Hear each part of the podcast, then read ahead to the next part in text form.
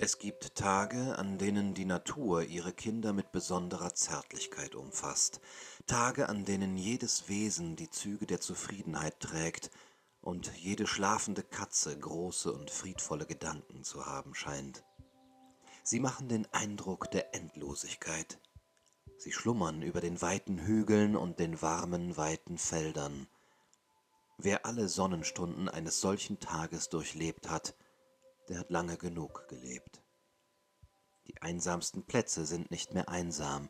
Am Waldrain bemerkt der Mann der großen Welt mit Erstaunen, dass seine Stadtwerte von groß und klein, weise und töricht versagen. Er hat einen Rucksack voll Sitten und Gebräuchen mitgebracht, aber er fühlt ihn beim ersten Schritt, den er in diesen Bezirk tut, von seiner Schulter gleiten. Hier ist eine Heiligkeit, die unsere Religionen beschämt, und eine Lebenskraft, die unsere Helden entthront.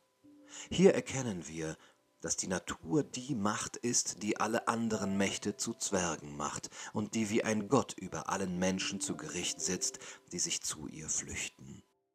Wir sind aus unseren engen, dumpfen Häusern in die Nacht und in den Morgen geschlichen, und wir sehen, welche majestätischen Schönheiten uns Tag für Tag am Busen der Natur erwarten.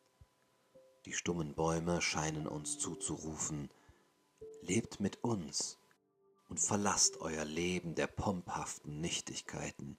Hier gibt es keine Geschichte, keine Kirche, keinen Staat, die an den göttlichen Himmel und die rollende Ewigkeit ihre Hand legen könnten.